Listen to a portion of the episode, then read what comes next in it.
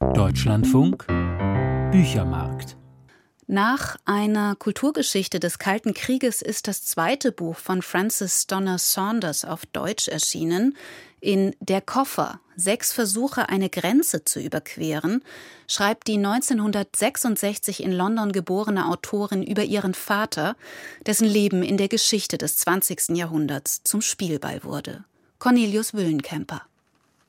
Ein Koffer steht am Anfang von Francis Donner Saunders Erinnerungsbuch, ein Koffer voller Dokumente und Erinnerungsstücke aus dem Leben ihres Vaters Donald. Besagter Koffer ist dabei womöglich nur eine Erfindung der Erzählerin. Er wurde ihr, so behauptet Saunders, nach dem Tod ihres Vaters im Jahr 1997 von ihrer Mutter übergeben und landete schließlich ungeöffnet auf dem Dachboden im Haus ihres Onkels. Der Koffer ist kalkfarben, regenfleckig, umfasst von hölzernen Streben, die sich verzogen haben. Er riecht nach Feuchtigkeit und den abgestandenen Dünsten der Vergangenheit. Er ist mit zwei rostigen Schnappriegeln versperrt, doch es gibt keinen Schlüssel, also muss man ihn wohl aufbrechen. Ich habe es nicht versucht. Er ist sehr schwer. Ich habe ihn mühsam ins Auto gewuchtet. Meine Mutter, die an jenem Tag bei mir war, blieb ungewöhnlich still, als ich sie nach Hause fuhr. Sie sagte bloß, wenn du diesen Koffer öffnest, wirst du ihn nie wieder schließen. Alles Erinnerte ist bloß Geschichte, schreibt Saunders, und so wird auch der Koffer zu einer poetischen Metapher für die Bruchstücke der Vergangenheit, für die Spuren, die die Verstorbenen hinterlassen und die die Lebenden rekonstruieren, manchmal erfinden müssen. Genau das unternimmt Saunders in ihren sechs Versuchen, eine Grenze zu überqueren, so der Untertitel ihres Buches. Es geht um die Grenze zu ihrem Vater Donald, der liebevoll, aber zugleich unnahbar war und zeitlebens über seine Vergangenheit schwieg. Es ist eine Vergangenheit, in der Grenzen und ihre Verschiebungen die Menschen schikanieren. Donald Saunders wurde 1931 unter dem Namen Donald Slomnicki als Sohn eines polnisch-russischen Juden und einer deutschen Schweizerin in Bukarest geboren. Nach Rumänien war die Familie bereits eine Generation zuvor gelangt. Saunders polnischstämmiger Urgroßvater hatte dort als Geologe für die britische Erdölindustrie gearbeitet, nachdem er 1914 als feindlicher Ausländer aus Deutschland ausgewiesen worden war.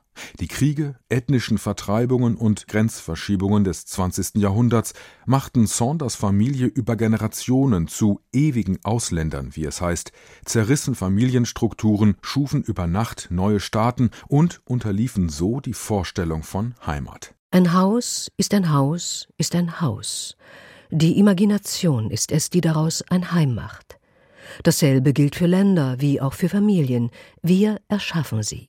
Das gilt auch und besonders für Francis Donner Saunders Vater Donald. Im Alter von acht Jahren verlässt er mit seiner Mutter und seinem Bruder nach dem Vormarsch der Wehrmacht das zerfallende Königreich Rumänien, flieht über Istanbul und Kairo schließlich nach London. Nach dem Krieg kehrt er mit seinen Eltern zurück nach Rumänien, nur um zwei Jahre später auf der Flucht vor der kommunistischen Säuberung erneut nach England zu emigrieren. Auch hier fällt er als Ausländer auf, sein Englisch ist gefärbt vom deutschen Akzent seiner Mutter, auch der Name Slomnicki klingt fremd, weshalb er kurzerhand durch den der Putzfrau namens Saunders ersetzt wird. Die Familie zerfällt schließlich, auch weil Saunders Großvater als Geologe im Auftrag der britischen Regierung weltweit im Einsatz und nicht bei der Familie ist. Auf der Suche nach der Grenze, die sie stets von ihrem Vater trennte, konsultiert Francis Turner Saunders Zeitungs- und Nationalarchive, zieht Familienalben und alte Liebesbriefe aus verstaubten Kartons, befragt Familienangehörige und liest Erinnerungsliteratur damaliger Zeitgenossen. Der im Titel erwähnte Koffer bleibt jedoch verschlossen. Saunders befürchtet, zu viel Nähe zum Vater könnte sie überfordern.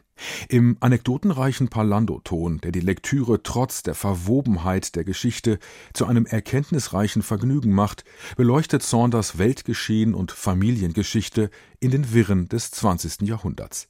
Sie verbindet Überliefertes fließend mit Vorstellungen davon, wie es gewesen sein könnte. Wahrheit ist kein Ereignis, weiß Saunders, sondern ein Prozess. Es gibt keinen Grenzübergang, der mich zu meinem Vater bringt, denn der existiert nicht. Ich habe ihn erfunden. Nicht nur in dem Sinn, dass alle Erinnerung fiktiv ist. Es gibt keine originale Erinnerung. Wir erinnern uns immer an das, woran wir uns erinnern. sondern weil ich eine Geschichte brauchte, um meinem Gefühl des Verlusts Form zu verleihen. Sie bevorzuge kleine Fragen, die Antworten auf große Fragen liefern, welche das nicht tun, schreibt Frances Donner Saunders, und genau das macht den Reiz ihres Buches über einen Koffer aus, den es nicht gibt. Saunders gibt nicht vor, Wahrheiten zu enthüllen und fällt keine Urteile, sondern lässt das Publikum unmittelbar daran teilhaben, wie Erinnerung entsteht. Cornelius Willenkemper über Francis Donner Saunders Buch Der Koffer. Sechs Versuche, eine Grenze zu überqueren. Übersetzt hat Brigitte Hilsensauer.